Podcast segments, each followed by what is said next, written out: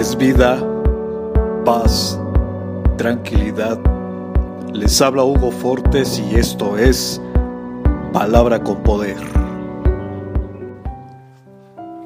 Bienvenidos, este es el contenido de hoy.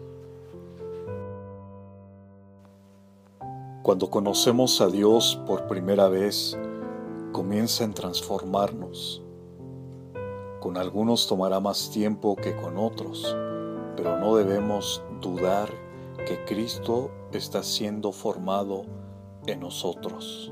Gálatas capítulo 4, verso 19. En México, el río Lerma recorre varios estados. En su trayecto se ha contaminado.